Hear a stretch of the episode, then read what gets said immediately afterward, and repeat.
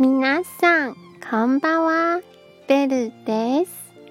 台湾の女子語を紹介しています。今日の言葉はこちらです。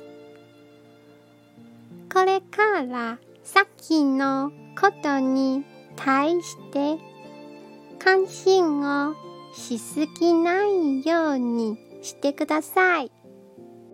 そして常に怒り高ぶらないように自分から戒めることを忘れないようにしてください。